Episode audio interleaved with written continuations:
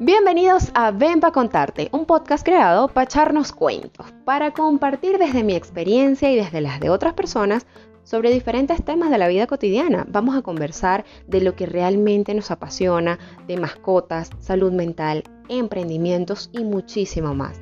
Por supuesto, no hay verdades absolutas, pero sí hay mucho de qué hablar. Así que ponte cómodo y ven para contarte.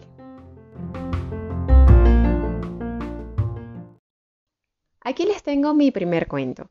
Y qué mejor manera de empezar que con un tema con el que me he sentido muy cercana en los últimos meses y que me encanta muchísimo, y es el de tener una mascota, específicamente un perrito.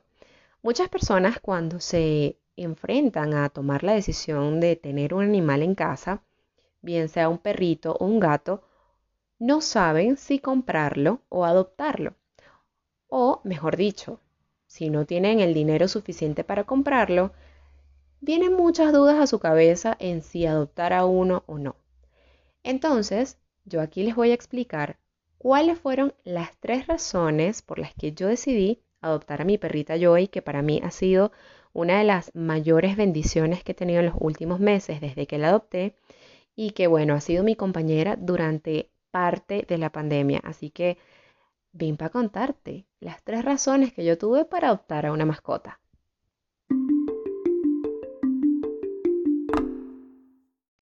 La primera de ellas fue salvar a un animal en condición de abandono o maltrato. En el caso específico de Joy, ella lamentablemente sufrió maltrato animal por parte de su familia anterior que la había comprado.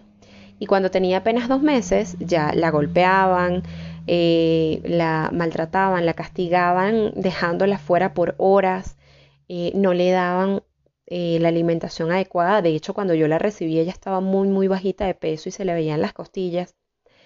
Y bueno, al ver esto, una rescatista independiente decidió salvarle la vida a Joy y sacarla de ese ambiente tan dañino y peligroso para ella y darle así una segunda oportunidad de vida.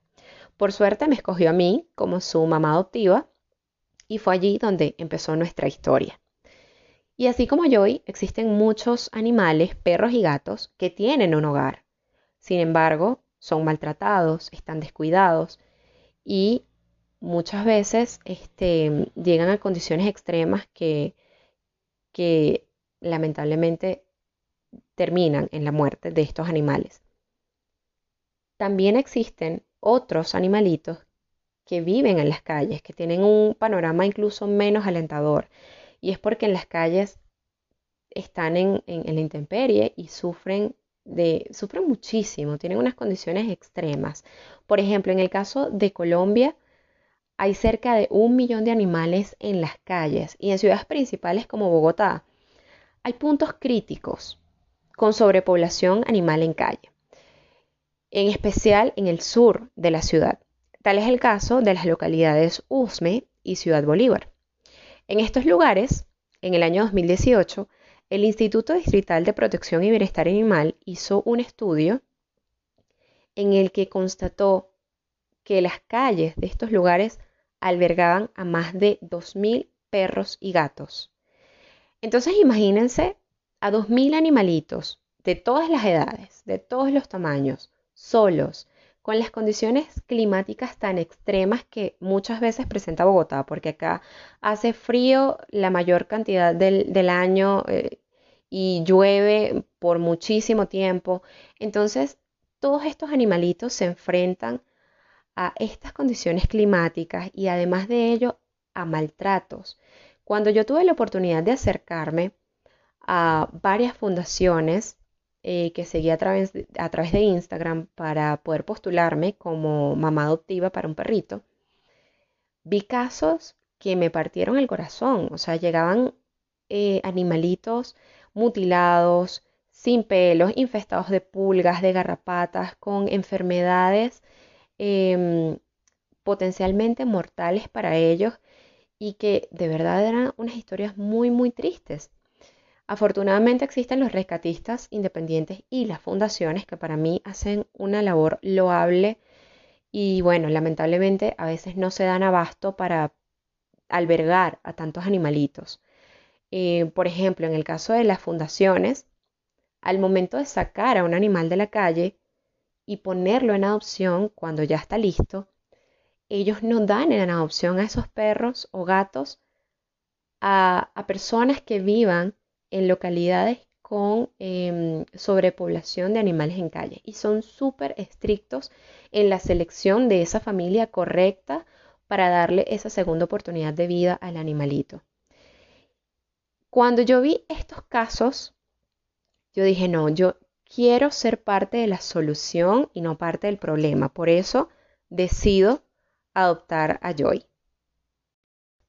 La segunda razón por la que yo decidí adoptar una mascota es porque después de ver todos estos casos y conocer la nobleza de los animales, entiendes el amor incondicional más allá de la raza. Si bien es cierto que los perros y gatos de raza son hermosos, los Golden Retrievers son unos de mis favoritos, los Huskies siberianos, eh, los gatos persas, etc. Esto no hace a los mestizos o criollos eh, más feos o no merecedores de cuidados y amor. Porque cuando amas más allá de, la raza, entiendes que realmente las características que hacen única tu mascota son lo más bonito del mundo. Por ejemplo, una vez yo salí con Joy y un señor se nos acercó y me pregunta, ¿de qué raza es la perrita? Y yo le digo, ay, ella es criolla. Y el señor como extrañado me dice, ay, pero es bonita. Y yo como por dentro me morí de la rabia. Y, al final, pues, hice caso omiso a su comentario, que me pareció completamente fuera de lugar. Y por dentro pensé, bueno, ¿y es que acaso por ser criolla Joy llegó con un certificado que decía, esta es la perrita más fea del universo. Y es porque muchas personas tienen la creencia de que por ser de raza el perro es más bonito. Y no hay nada más alejado de la realidad. O sea, al momento de, de tú tener una mascota, sea o no de raza, entiendes que la vas a amar para toda su vida. Y que es un lazo increíble y y es amor incondicional, es amor puro. Al momento de que tú tienes una mascota, e, ella no va a ver si, no sé, te va a escoger a ti por encima de otro integrante de tu familia simplemente porque tú eres bajito, alto, pelo liso, rizado, negro, blanco, amarillo, azul. A los perros no les interesa eso. Y a los gatos tampoco. Entonces, ¿por qué muchas personas sí tienen que condicionar el amor a las características físicas de un animal. Eso fue algo a lo que es algo a lo que yo realmente no le veo sentido. Entonces, esta fue mi segunda razón. Y la última fue no contribuir con el maltrato animal que muchas veces supone los criaderos de raza. Y es que cuando tú compras un perro o gato en una tienda o criadero, podrías sin saberlo convertirte en cómplice de maltrato animal. ¿Y por qué lo digo? Porque muchas veces estos criaderos son clandestinos o someten a condiciones paupérrimas a los animales hasta el punto de llevarlos a la muerte. Y las que son más vulnerables en este aspecto son las perritas y gatitas, es decir, las hembras, porque las montan una y otra vez para tener camada tras camada tras camada y luego venderlas y hacer de este negocio redondo algo rentable. Pero entonces, ¿qué pasa con esas mamás después de que su etapa productiva en el, en el negocio, por decirlo así, se acaba? Pues tristemente son desechadas, abandonadas o incluso sacrificadas. Porque al ponerlas en esta situación, al someterlas a, esta sobreexigencia del organismo por tenerlas pariendo una y otra vez, incluso desde muy pequeñas, más adelante podría derivar en cuadros de salud irreversibles que lamentablemente requieren el sacrificio del animal. Y no solamente pasa con las hembras, también pasa con los machos. Esto va muy ligado a la importancia de esterilizar a temprana edad.